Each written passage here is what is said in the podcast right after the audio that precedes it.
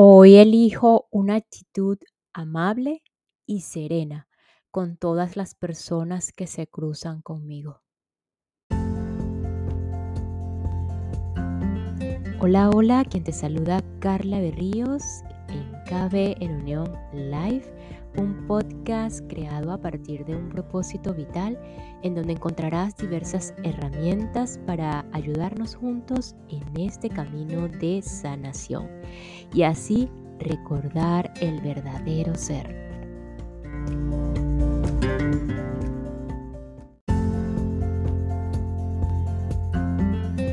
Por mucho tiempo practico la amabilidad y aparentemente esta actitud, ser amable acompañada de la serenidad, son un dúo perfecto y armonioso en nuestros encuentros con los otros.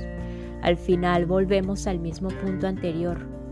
Metafísicamente, abstractamente, no lo sé, no hay otros es a mí mismo, a mí misma, quien le muestro esa actitud de amabilidad y serenidad. ¿Que es fácil? Me preguntarán, no lo sé. Puede que no, para el mundo hostil que puede existir, por ejemplo. Puede que hay complejidades en este asunto, quizás, no lo sé. Pero sí estoy segura que si elegimos la amabilidad y la serenidad en nuestras actuaciones, en nuestros encuentros con las otras personas, entre comillas, no tiene por qué llegar otra cosa que no sea lo mismo, que no sea amabilidad y serenidad. Y si es lo contrario, puede ocurrir, les aseguro que ya no vamos a sufrir y mucho menos tomarnos las actitudes eh, que no sean serenidad y amabilidad como algo personal y en contra de nosotros.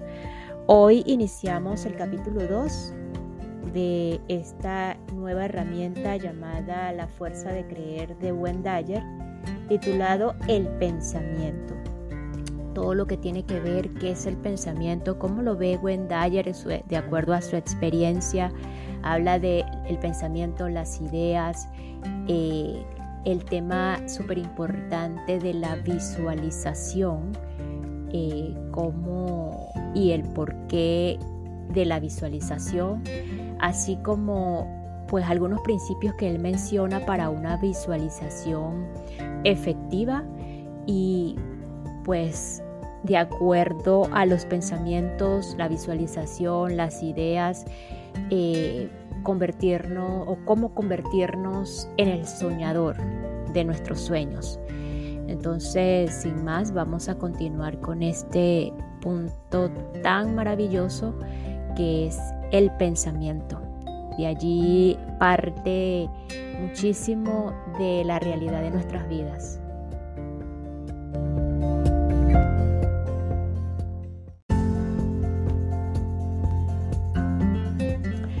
Capítulo 2. Pensamiento. No somos seres humanos que gozamos de una experiencia espiritual. Somos seres espirituales que gozamos de una experiencia humana. El pensamiento es mucho más que algo que usted hace. En realidad es lo que usted y el resto de nosotros somos. El pensamiento constituye todo nuestro ser, a excepción de esa parte que es forma, el paquete que va y viene con nuestras mentes. Procure entonces considerar el pensamiento como algo que no solamente existe en su interior, sino también en el mundo exterior. Esta tarea puede resultarle difícil porque está habituado a creer que sus pensamientos son un mecanismo interno que rige esa parte que es la forma. Pruebe a considerar el pensamiento como un universal en el que ha nacido. Es algo que usted hace y también algo que usted es. Cuando lo comprenda, no tendrá dificultad alguna para en contemplar todo pensamiento como algo que sin duda forma parte de usted. Esta es una pequeña lección sobre lo que es el pensamiento. Su deseo de mejorar su vida es en realidad su pensamiento sobre mejorar su vida. Su voluntad de vivir es en verdad su pensamiento de vivir. Sus actitudes ante la vida son, en resumidas cuentas, sus pensamientos sobre la vida. Todo su pasado hasta el presente no es más que pensamiento. Todo su futuro a partir de este momento no es otra cosa que pensamiento. Sus relaciones con la gente de su vida no son sino pensamiento. Su determinación por conseguir el éxito no responde más que a su pensamiento. La idea del éxito es realmente el pensamiento del éxito puesto que usted no puede colocarse detrás de los ojos de una persona y pretender sentir lo que hace, se queda usted a un paso del proceso mental de esa persona y la experimenta a través del pensamiento. Usted se relaciona con todas las cosas o todas las personas de este planeta mediante el mecanismo del pensamiento. Lo que determina la calidad de su vida no es el mundo, sino la manera que ha elegido de procesar el mundo en sus pensamientos. Muchos pensadores pertenecientes a materias bien dispares que han sido sumamente respetados han concluido que el pensamiento, la mente, es el determinante absoluto del camino que nuestras vidas toman. El, filósofo holandés Spinoza afirmó Vi que todas las cosas que me infundían temor o a las que yo les infundía miedo no tenían nada bueno ni malo en sí mismas, excepto hasta el punto donde la mente las afectaba. Por otro lado, Albert Ellis, fundador de la terapia racional emotiva, dijo, las personas y las cosas no nos trastornan, dicho, somos nosotros los que nos trastornamos al saber que nos pueden trastornar. Asimismo, Ralph Waldo Emerson declaró, nos convertimos en lo que pensamos a lo largo de todo el día. No hay nada bueno o malo, solo lo que el pensamiento califica de tal. Y así explica Chaseberg también esta parte de no hay nada bueno o malo, solo el pensamiento califica de tal. Abraham Lincoln eh, manifestó, la gente está contenta cuando decide estarlo. Y Norma Wiesenfeld consideró, sugirió, cambia tus pensamientos y cambiarás el mundo. Y asimismo el Maestro Jesús nos dice, tal como pienses, serás. Nuestro futuro está constituido por los pensamientos que tenemos con mayor regularidad.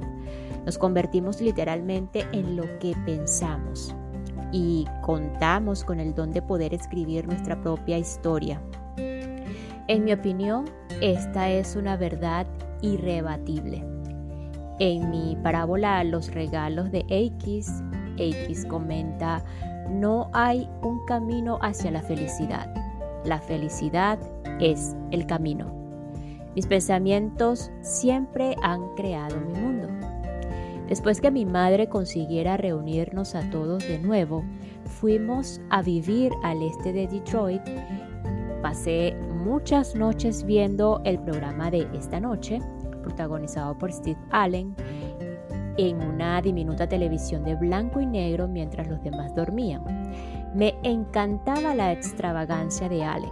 Sentado en la pequeña sala de estar de la calle Morros, me imaginaba en el programa de esta noche y mentalmente conversaba con Steve Allen. En realidad me fijaba unos esquemas y preparaba mis respuestas ya que imaginaba que era un invitado del programa. Pero la imagen de mi mente no correspondía al chico de 13 años que miraba la televisión el que, el que aparecía en la pantalla y discutía sobre cosas que yo consideraba ciertas era un yo, pero en mi etapa de adulto. Mi personalidad de adulto coincidía bastante con mis creencias, incluso de esa época en torno a la idea de que somos capaces de elegir nuestro propio destino y de hacer relativamente felices a los demás.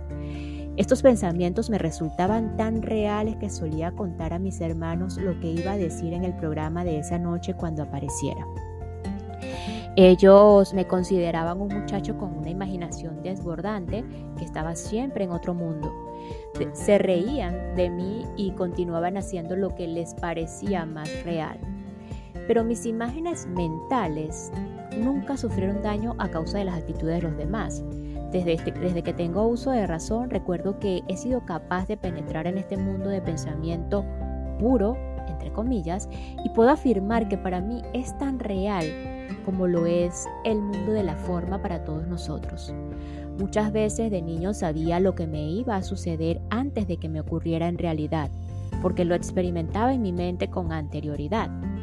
De jovencito, esta capacidad nunca me aportó ningún beneficio, así que con el tiempo dejé de contárselo a la gente. Tal como mencioné en la introducción, cuando regresé a Nueva York en 1974, tras mi experiencia transformacional ante la tumba de mi padre, supe que tenía que hacer grandes cambios en mi vida. Aunque me apasionaba la enseñanza en la universidad, algo en mi interior me decía que había llegado la hora de marcharme, de cambiar el ritmo de mi vida y tomar rumbos nuevos.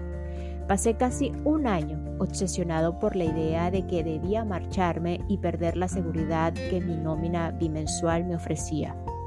A través del ojo de mi mente contemplaba imágenes maravillosas. Me veía en los Estados Unidos hablando con todo el mundo sobre las ideas que acababan de exponer en tus zonas erróneas, por ejemplo. Intuía que el libro iba a tener un gran éxito Así pues, un día anuncié a mi clase superior de doctorado que en breve abandonaría la universidad y que a partir de entonces seguiría mi camino solo. Tras esto, sufrí una fuerte conmoción. A esas alturas, el tema de mi posible dimisión solo daba para diálogos dentro de mi familia, pero lo cierto es que yo ya lo había hecho público y definitivo. Seguramente mi forma estaba siguiendo la fuerza invisible de mi mundo interior. A la mañana siguiente en mi mente se reflejaba una imagen muy nítida de lo que quería hacer. Me veía solo en mi aventura, sin ninguna garantía y sin embargo más relajado que nunca. Sabía que había llegado el momento y que al cabo de unas pocas horas me revelarían o me relevarían, perdón, del cargo y seguiría por mi cuenta y riesgo, sin poder contar con la seguridad de una nómina. Cuando llegué a la universidad fui directo al despacho de la, la decana.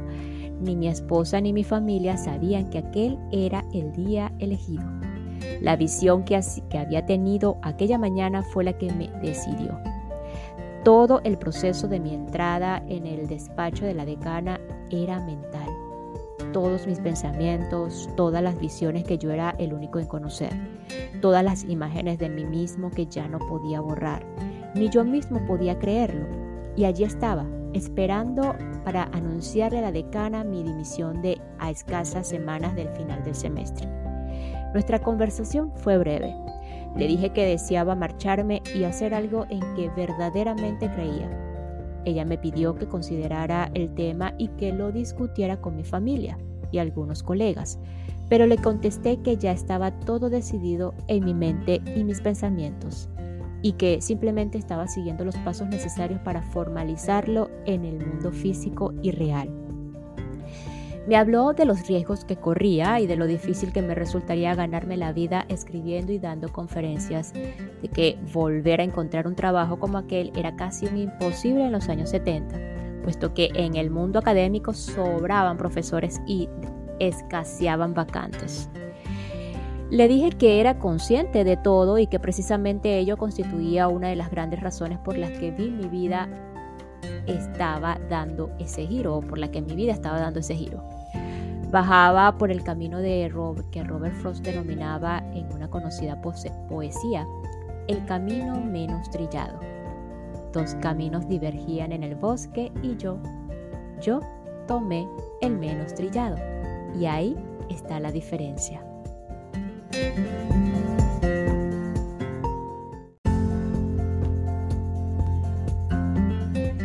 Cuando salí del despacho de la decana anduve a mi aire, inundado por la luminosidad interior. Era libre, libre para avanzar con confianza hacia la consecución de mis sueños. Vacié mi despacho, informé a mis estudiantes y doctorandos de la situación y regresé a casa, pensando mientras conducía por la autopista que aquella era la decisión más importante de mi vida. Y ahí estaba yo, un perfecto desconocido que echaba por la borda su seguridad y pretendía contar al mundo las ideas de su nuevo libro. Estaba extasiado porque lo había visto todo en mi mente antes de que sucediera en el mundo de la forma. Charlé de mi nueva aventura con mi esposa e hija y las dos me brindaron todo su apoyo puesto que siempre había sido una persona responsable y cumplido con mis obligaciones económicas, confié en estos precedentes en vez de imaginarme algún tipo de desastre inminente que pudiera afectar mis obligaciones familiares. Haría uso de nuestros ahorros, pediría un préstamo si hacía falta y reduciríamos nuestros gastos en caso necesario. Mi familia estuvo totalmente de acuerdo conmigo. El dinero no iba a representar impedimento alguno para mi felicidad. Parecía como si ellos supiesen que aquel era un fin que yo debía perseguir y como suele ocurrir cuando la familia quiere lo mejor para uno, no solamente me animaron, sino que además me hicieron saber que presentían que todo saldría bien. Todos estaban deseando aceptar el reto, sabedores de la dicha que nos retribuiría el esfuerzo. Cada obstáculo que se anteponía en mi camino se convertía en una nueva oportunidad. Me dijeron que habían salido a la venta muy pocos ejemplares de mi libro y que el hecho de que me presentara en los medios de comunicación no serviría de nada, puesto que la mayoría de las librerías estaban sin existencias. Así pues, pensé que lo mejor que podía hacer era comprar yo mismo un gran número de ejemplares y llevarlos directamente al público. En un principio actué literalmente como mi propio distribuidor Dejé mis libros depositados en algunas librerías a lo largo y ancho de los Estados Unidos en 1976 y tuve la gran suerte de que algunas personas maravillosas entraron en mi vida en el momento preciso. Una de ellas, Donald Gould, se volvió una admiradora tan fervorosa tras la lectura de mi libro que empleó parte de su tiempo en conseguirme pedidos por todo el país Donna sabía que yo costeaba la mayoría de mis gastos y contribuyó con muchísimas horas de su tiempo y toneladas de energía para ayudarme. Mi editor me apoyó un poco más al comprobar los resultados de mi proyecto. Al cabo de un poco tiempo me encontré viajando de ciudad en ciudad, haciendo acto de presencia en coloquios radiofónicos y respondiendo a entrevistas en periódicos locales. Primero recorrí la costa este, luego el medio oeste y por último me embarqué en un largo viaje por todo el país en compañía de mi esposa e hija, corriendo con todos mis gastos, durmiendo en moteles baratos y lo que es más importante, disfrutando al máximo de cada minuto de aquella nueva aventura. Pocas veces pensaba en el dinero. Había publicado tres exitosos libros de texto además de muchos artículos para profesionales, pero ninguno me reportó ningún beneficio económico. Por consiguiente, no tenía motivación para desear hacer fortuna. Sencillamente estaba haciendo lo que quería sin tener que dar cuentas a nadie, puesto que yo mismo me financiaba el viaje y la adquisición de los libros, controlaba todo el desarrollo de esta promoción. Con el paso de los meses, mi programa de entrevistas se amplió hasta llegar a 15, 15 diarias. Las librerías de las ciudades que visitaba empezaron a hacer nuevos pedidos al editor. En un principio únicamente había sido capaz de conseguirlos en, los en, las pequeñas ciudades, pero ahora sucedía que los medios de comunicación de las grandes ciudades requerían mi presencia en sus programas. Un experto en publicidad y publicaciones me había explicado que el único modo de poder llegar a todas las gente de los Estados Unidos en los años 70 era a través de la televisión, pero que esa opción me estaba vedada puesto que no disfrutaba de renombre a nivel nacional. Añadió que ya podía darme por satisfecho si vendía unos miles de libros en la zona de Nueva York. Le sacaba un par de, ediciones al texto y conseguía que recibiera alguna atención para su posterior promoción en la universidad. Esta opinión era compartida por muchos que también conocían el negocio editorial al dedillo. Parecían desconocer la gran verdad que encerraba la frase de Víctor Hugo.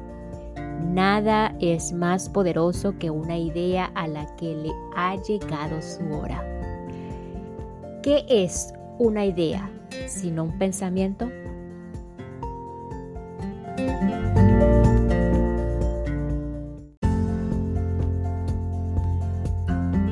Y nos despedimos de este episodio con lo siguiente. La transformación se basa en el amor, la paz, la realización personal, el trato respetuoso de los demás y la consecución de la armonía en este planeta como una única familia de hombres. Nos escuchamos en el próximo episodio para continuar con esta maravillosa herramienta, la fuerza de creer de Wendayer, cómo cambiar su vida una herramienta más para ayudarnos en esta conexión con nuestro verdadero maestro, con nuestro verdadero ser y así, y así de esta manera comenzar a disfrutar esta experiencia humana, eh, sabiendo como dice eh, Wendayer que no somos seres humanos que gozamos de una experiencia espiritual, sino que somos seres espirituales que gozamos de una experiencia humana. Gracias, gracias, gracias.